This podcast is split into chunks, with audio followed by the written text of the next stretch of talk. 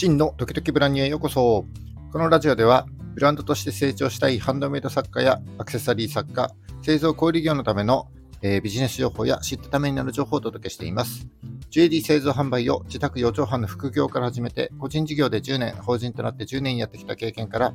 少しでもお役に立てる情報を発信してまいりますので、いいねやフォローをぜひよろしくお願いいたします。今日のお話ですが、えー、先月7月5日にですね、インスタ版ツイッターと言われるスレッズというのがリリースされましたけども、えー、インスタはですね、そのスレッズで並行して、えー、2つの新しい機能をリリースしていました。えそれが今日お話ししたいチャンネル、サブスクリプションの2つになります。はい。えー、チャンネルはですね、メルマガのインスタ版みたいな感じで、えー、発信者側は複数のチャンネルを作成することができて、えー、そのチャンネルに登録したフォロワーに向けてですね、DM と同じようにテキストや画像、動画といったものを、えー、発信者側から一方向で一斉配信できるといったものになります。えー、一方、サブスクリプションは登録したユーザーが毎月課金することによって、えそのサブスクユーザーだけに対してですね、限定的なコンテンツを配信でき、収益化できるといった内容になります。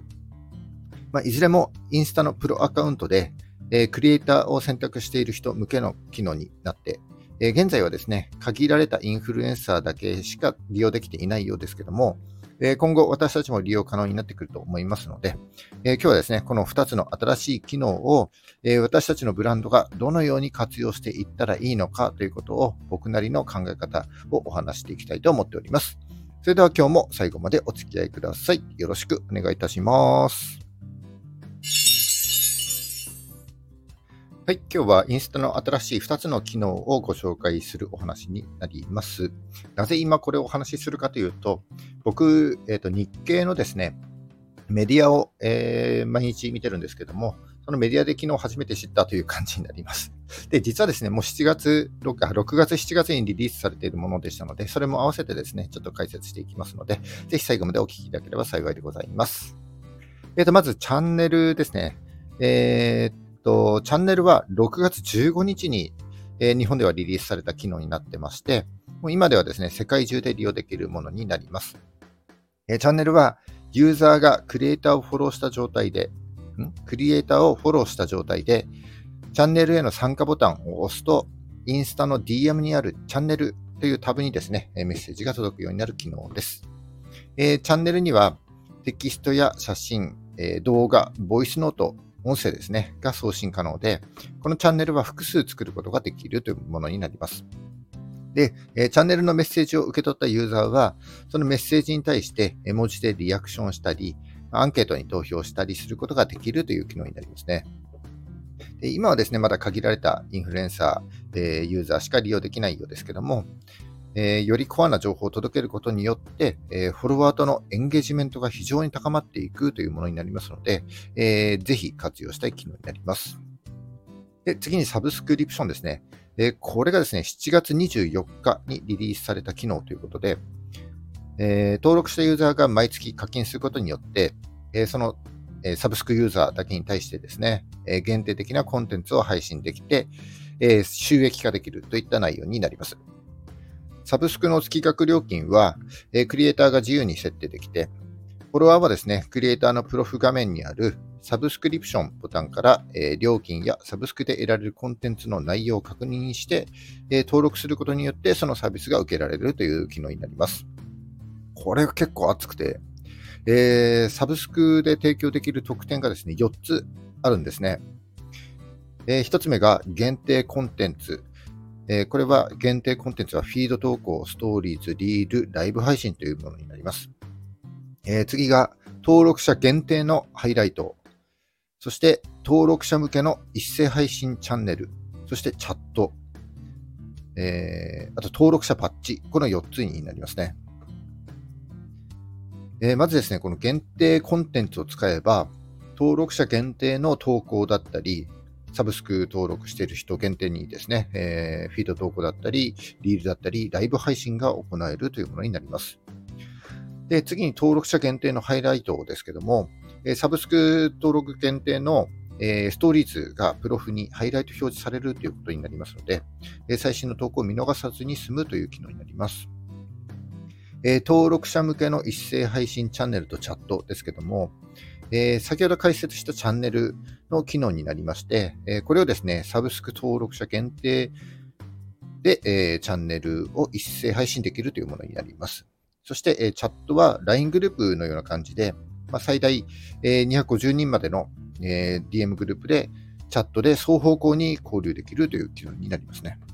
そして最後の登録者バッジですけども、サブスク登録者のコメントやメッセージの横に紫色のバッジが表示されるというような機能になるみたいです。で、このサブスクリプションについては、えー、プロアカウントのビジネスアカウントであっても利用可能ということで、まあ、えっと、条件を満たしていれば、プロフのですね、プロフェッショナルダッシュボードにあるツールの中に、サブスクリプションという項目があればですね、その利用資格があるということになります。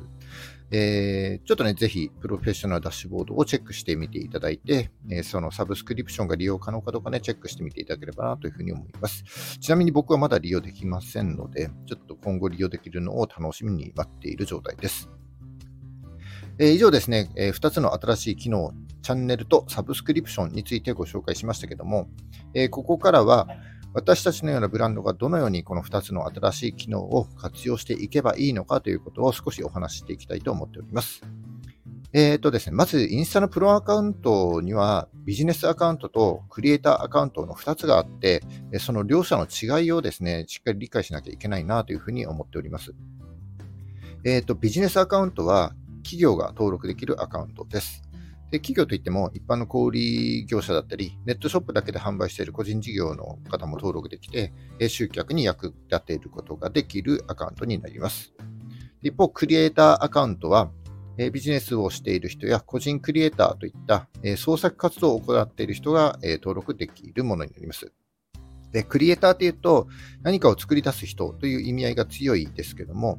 インスタでのクリエイターの定義というのが、企業と連携して商品をアピールするユーザーのような感じで定義されておりまして、えー、特定の分野について情報を発信している人だったり、インフルエンサー、それ芸能人、えー、政治家なんかもですね、登録することができるアカウントになっております。で、両者ともですね、基本的な機能にほとんど違いはないんですけども、えー、プロフに表示できる連絡先にちょっと違いがありまして、クリエイターアカウントはメールと電話番号だけに対して、ビジネスアカウントはメールと電話番号、住所を追加できるということになります。で、お店なんかね、その実店舗がある場合は、その住所を知ってもらって、えー、集客につなげた方がいいと思いますので、このビジネスアカウントを選択すると、その恩恵が受けられるんじゃないかなというふうに、えー、なりますね。今回新たに加わったこのチャンネルとサブスクリプションによって、え何ができるかというと、一般のフォロワーとファンとの線引きが容易になって、で他のアプリに遷移させずに、インスタ内だけで収益化が容易になったというふうに、えー、言えると思います。というのも、インスタっていうのは、え、YouTube とか TikTok のように動画の再生回数だけで収益化できる媒体ではないので、えー、毎日ただ情報発信していてもですね、一銭にもならないんですよね。で、インスタ内のショップ機能を使っている人は、そこで商品を買ってもらうか、あるいは他のアプリや LINE だったり、えー、自身のネットショップに誘導したり、あとはリアルなイベントにこう集客して、そこであのお金を使ってもらうという必要がありましたと。で今回、この新たに加わった2つの機能によって、まず、えー、普段情報発信を継続していって、えー、一般のフォロワーを集めて、そして少しコアな情報をチャンネルで一斉配信していくことができます。で、そこからよりコアな情報だったり、えー、役に立つ情報だったり、あとプライベートな情報なんかを、えー、インスタのサブスクリプションでこう配信することによって、えー、収益化できるだけじゃなくて、えー、サブスクに登録したユーザーは、えー、ブランドや作家のコアなファンになっていきますので、えー、より商品も販売しやすくなるということが言えると思います。はい。ということはですね、やっぱり、普段発信している情報はですね、えー、商品に関する情報だけじゃなくて、えー、作家自身の思いや考え方だったり、あとはその考え方に沿った情報だったり、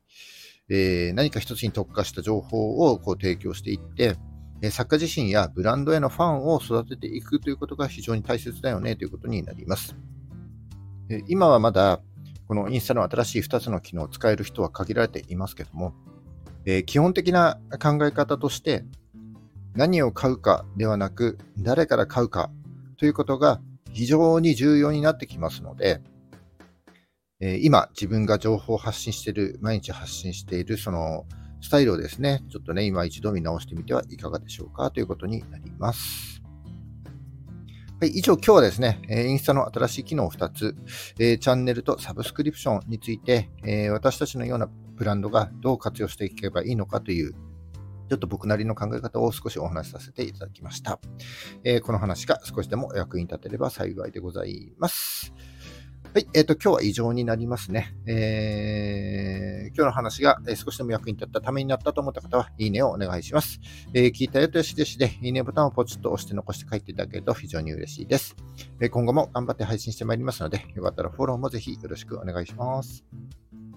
はい、8月30日水曜日ですね。今日も頑張っていきましょう。バイバイ。